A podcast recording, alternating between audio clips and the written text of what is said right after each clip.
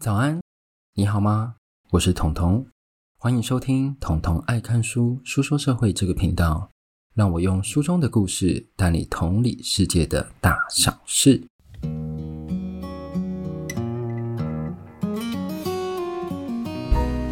好，今天来到我们的第八十六集。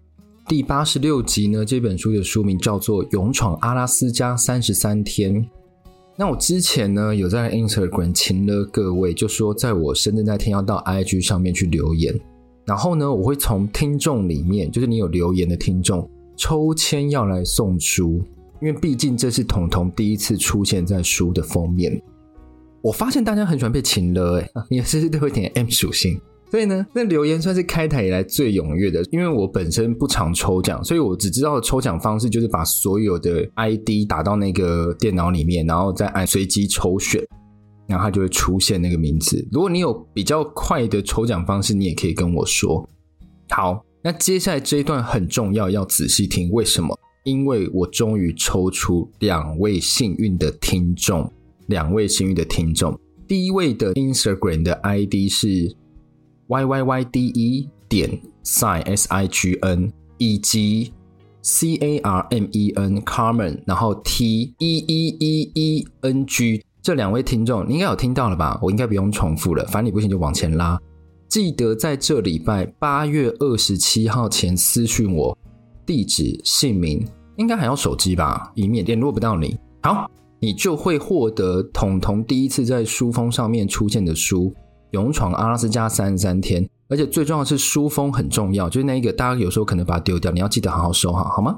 好，那我们今天要来讨论这一本书呢，作者是 Michael Easter，呃，麦克复活节教授，他是一个内华达的教授，他同时本身也是杂志和专栏的特约编辑和作家，他写作主题主要是如何透过科技进步，让人类生活得更健康及智慧。那这一个专业其实跟这一本书也有相当的结合。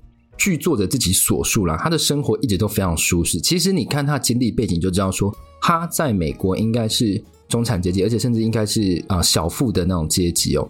他舒适到什么样的程度？他舒适到其实他跟酒精长久作伴哦。他清醒的时候在工作没有问题，但是他只要一 off work 的时候，他就是喝醉，就是喝醉。他没有记忆，他片段断了，所以。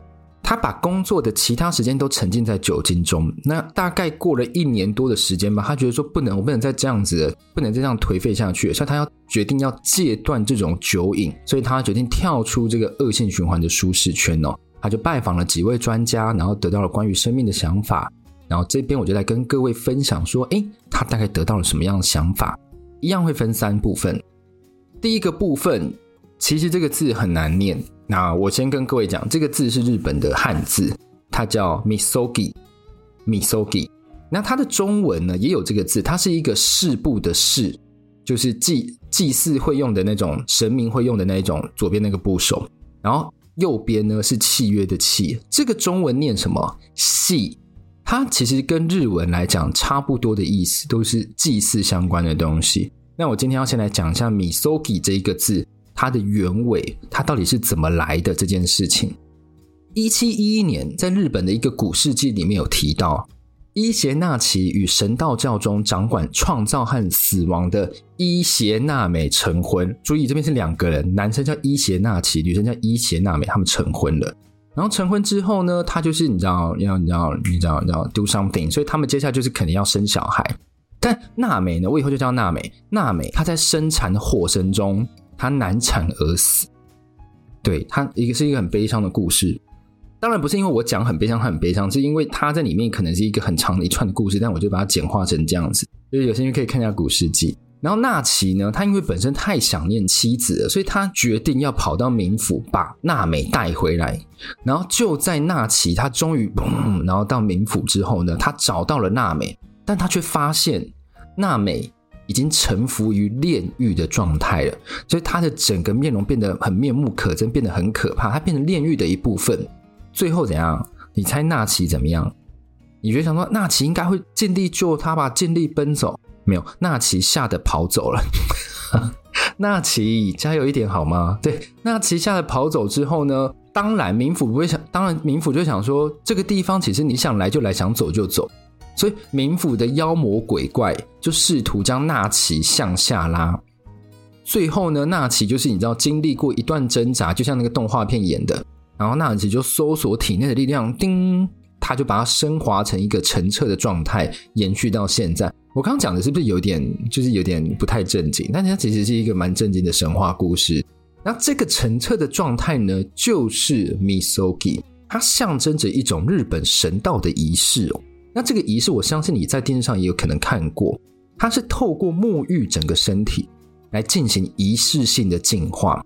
你在日本动画可能很常看到有一个修炼人士，就是比如说啊，《鬼灭之刃》好了，我不知道《鬼灭之刃》有没有哎，反正就是假设《鬼灭之刃》就会有一个人，他为了修炼，他就站在那个瀑布下面，然后你知道手就会要用咒语的那一种手势，这样他站在瀑布下面一动也不动的修炼武功，那个就是 Misogi 哦。好，另外比较明显在现代的案例，像是在二零一四年，日本东京有一个铁炮洲道和神社。他在那时候就举办了一年一度的寒中戏，寒冷的寒，中间的中，它是一个净化驱寒的祈福仪式哦。我等下跟各位讲，你们自己来评断它到底驱不驱寒。那是男生去打赤膊，女生穿着白装束装，然后呢，他们就跳到冰水里面去接受冰水的洗礼，这就是他们净化驱寒的方式。而且有时候呢，有些民众他们可能觉得越冷好运就越高。所以呢，他就抱着冰柱求平安，那他就是可能当年最好运吧，我也不知道。作者当然是不会去找说瀑布在下面，然后就想说把这个当做你知道一个挑战。但是呢，他发现有一个美国人，因为美国其实很喜欢日本文化，美国有一位，他就将戏这一件事情实际融入到现实中。一位从哈佛医学院毕业的艾略特，他为戏设计了两个规则，因为他把它融入到现代嘛，所以他觉得要实际实行戏呢，他他需要帮他制定的规则。两个大原则是什么？第一个，戏代表的是必须要极度困难，如果它很简单的话，就不叫做一个试炼，不叫做一个让你可以提升自己的事情。第二个是什么？不能死掉，所以你要在极度困难和不能死掉中寻求中间值，让你可以提升自己。对，它其实是一个很矛盾的限制，但是听起来又非常合理。那我们先想一下，其实基本上越困难的运动，你致命程度一定会上升。那我最近呢去台中玩的时候，找我一对朋友，他们是一对夫妻，然后就听到他有一个故事，他的故事就说他有一个亲戚，每一天都跑二三十公里，二三十公里很远，每天都跑二三十公里，而且，大概是从台北到基隆的距离。那由于跑步的力道非常强，加上频率非常频繁，他每一天。所以经常时常导致什么痉挛？那你想说跑步应该超健康的吧？他应该是身强体壮什么的，十八般武艺之类的。但是呢，他在四十几岁的时候就在睡睡梦中过世。当你想说可能这跟跑步不一定有关系，但我相信，如果你这么大量的去消耗你的热量的话，消耗你的肌肉的话，你一定有可能会危害到自己的生命哦。我觉得这个是很合理的一个推断过程。因为问题就来了，我那时候就读这本书，我就想说，哎，极度困难该怎么衡量和拿捏？艾略特呢，就是刚刚那个哈佛医学院，他就说他以自己的标准其实来客制化这件事情哦。那这边有用数据来显示哦，跟各位讲，假设你从来没有跑超过十六公里，但你认为你自己的极限应该可以跑到二十五公里，然后你应该是无法跑到三十二公里，那。系是多少公里呢？就等于是说数学啊，我给你 a b c 算式，你算出系是多少？我不知道算式是什么，但是他就说四十公里就是你的戏。那我再帮各位量化，所以大概就是你觉得你的极限，你刚刚不是说二十五公里吗？那四十公里就是你的戏，就是大概你的极限的一点六倍，你还不会死掉，但是你可以尽量去挑战这件事情。那我自己觉得啦，应该是没有办法每一个挑战都被量化，所以我建议各位就说。你要简化这个限制，就是说你自己的认知中，你认为可能有百分之五十趴的几率成功的那个，也是一个戏，就是一个 Misogi。好，那我们就来到第二个标题。第二个标题叫做“无聊的生存下去”。你想说，诶，前面不是在讲说什么试炼吗？后面怎么突然变无聊的生存下去？但我要跟各位讲，作者选择戏的方式就是本书的书名，他将自己放逐到阿拉斯加，然后跟着两位朋友。他们是想要怎样？靠着阿拉斯加很稀缺的自然生存资源存活下去。你要知道，阿拉斯加它其实就只有什么苔原啊，看过去都是白色的。最低它们的温度可以到负二十七度，最高温大概二十度，但也不长，所以相当荒凉。所以选定这个当做 Misogi 的试炼，我觉得是蛮合理的啦。哎，我跟各位同意一下好了，我之后还是用细好了，避免 Misogi 大家就突然想，哎，是什么意思？对，所以毕竟哦，你一个不注意就无法忍受低温，你就会有可能失败。但是你是有意识的，为什么？因为我刚不是说他带两个朋友嘛，那两个朋友都非常身经百战，所以呢，这两个朋友加高了他的生存率，他就不会违背了戏的第二个原则——死亡。好，假设我们今天来讲这个场景，当你跟作者一样，你都有一天被放逐到野外了，你需要自己自自足，你需要注意的最重要三件事情是什么？各位先想一下。一二三，我相信这三件事情大家可能都想得到，但是先后顺序可能会不一样。作者认为，他去访问那个野外生存专家，因为毕竟他的朋友在阿拉斯加生活很多次。他说，第一步是什么？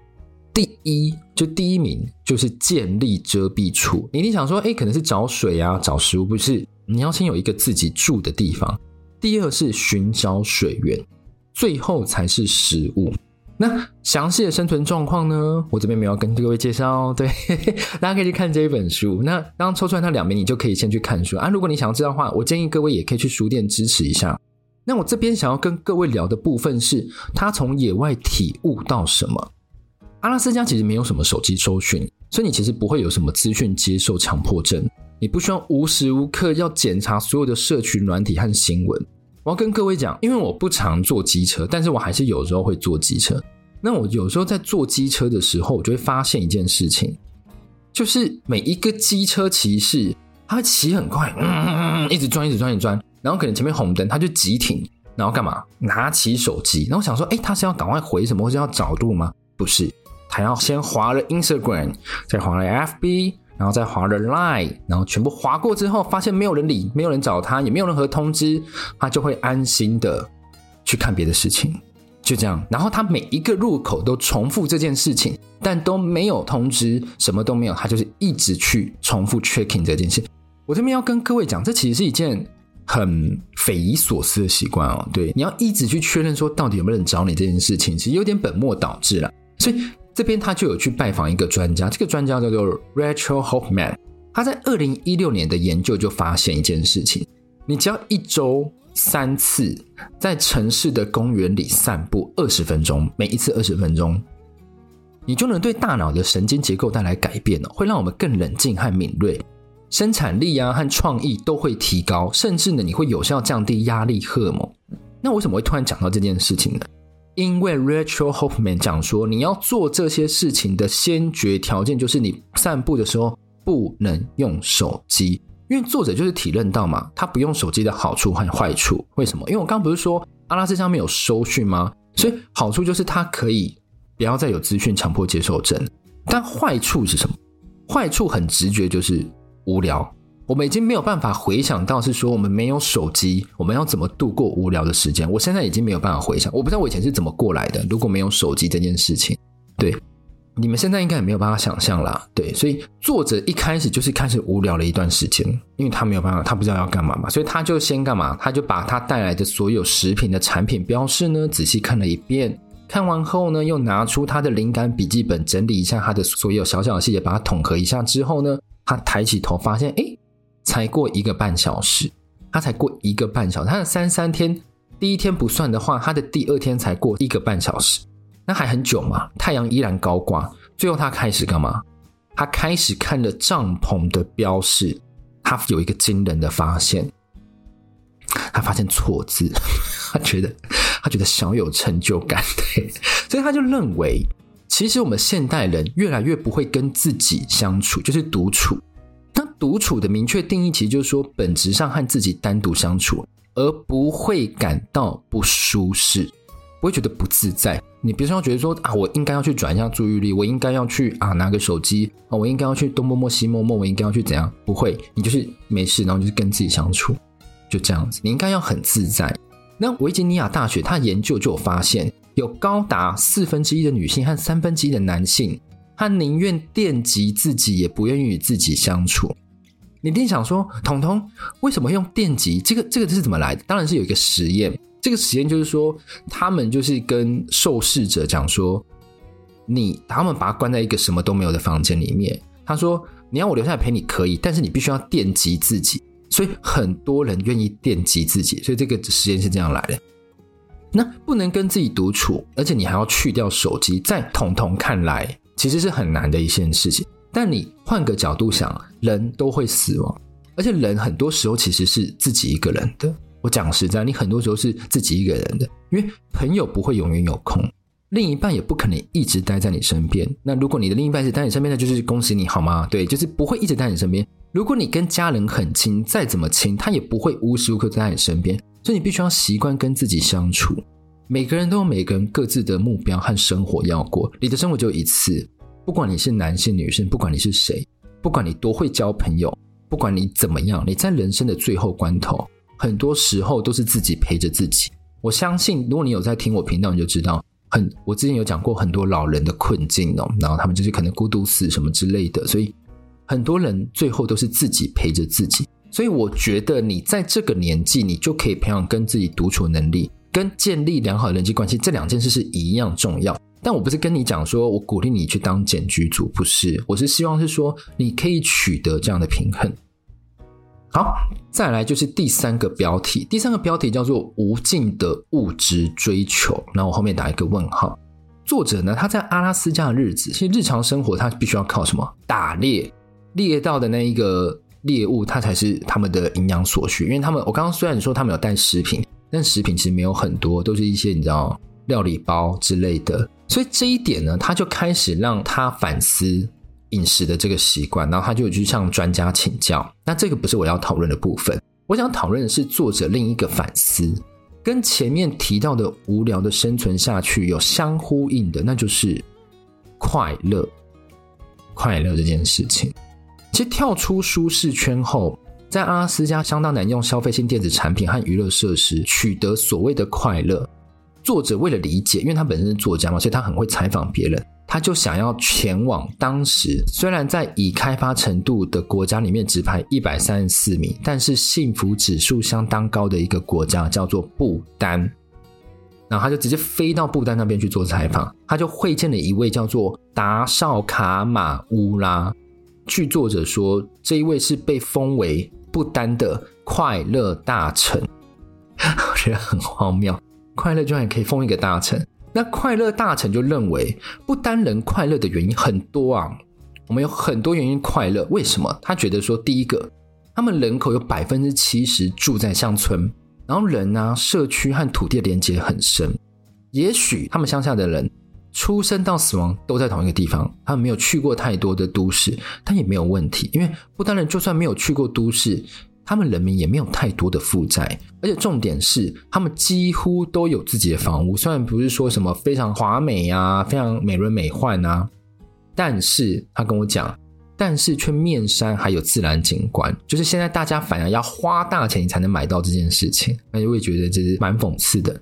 这是他们第一个觉得说他们不单快乐的原因，就是他们目前生活就够了，知足。我个人认为这是知足的部分。第二个呢，另一个重点就是说，快乐大使认为不丹人他将死亡融入在他们教育、死亡和文化和传承的一部分。为什么这件事会让他们快乐？因为当你了解死亡的时候，你就不会汲汲营营的想要去追求什么，你不会说，比如说啊，我要赶快，我的时间就这么少，人只能活这么少，所以我必须要赶快汲汲去追求什么事情。所以，当你了解死亡之后，你就会比较心平气和。你就会了解，其实什么永恒啊，什么永恒的名声，其实不存在，不存在。无常才是日常的生活，一直的变动才日常生活。但是你用更平常心去接纳它，你就会发现，哎，其实我不管有没有度过这件事情，我到最后都是死亡。这是不是听起来很负面？但我觉得这样子反而是一个消极的正面。我觉得这样是蛮好的，让自己的情绪不要有太多太多的波动。才不会让你一下血压大升高，一下血压大升低。这个也是我现在正在努力尝试的。所以有这样的体悟，你才能达到另一个东西，就是你不会去嫉妒，你不会去随便随便嫉妒别人，你就会觉得说，哎，反正每个人都有每个人过程。你现在的好是你的好，我也有我的好，所以我们可能只是在你好的时候，我不好的时候，我看到你，但我不应该要觉得羡慕，因为搞不好之后是换我好，也不用觉得愤怒。而且他不单大快乐大奖还有讲一件事情，你要时常维持正念。那正念我就不太说，因为我正念我记得在频道讲过很多次，像那个警察格拉威尔吧里面的书也有讲过。